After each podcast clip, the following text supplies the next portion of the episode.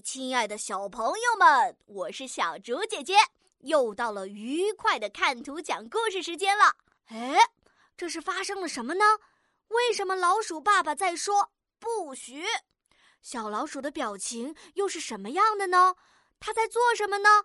为什么地上、墙上还有柜子上有很多的小图画呢？小朋友们有没有经历过这样的事情呢？亲爱的小朋友们。小竹姐姐来给大家增加一点难度了，请大家在故事当中加入短语“调皮的小老鼠”和短句“在家里到处画画是不对的”。小竹姐姐相信这一定难不倒你们，请大家先点击暂停播放按钮，然后到留言区发挥你们的想象力，给小竹姐姐讲一个有趣的故事吧。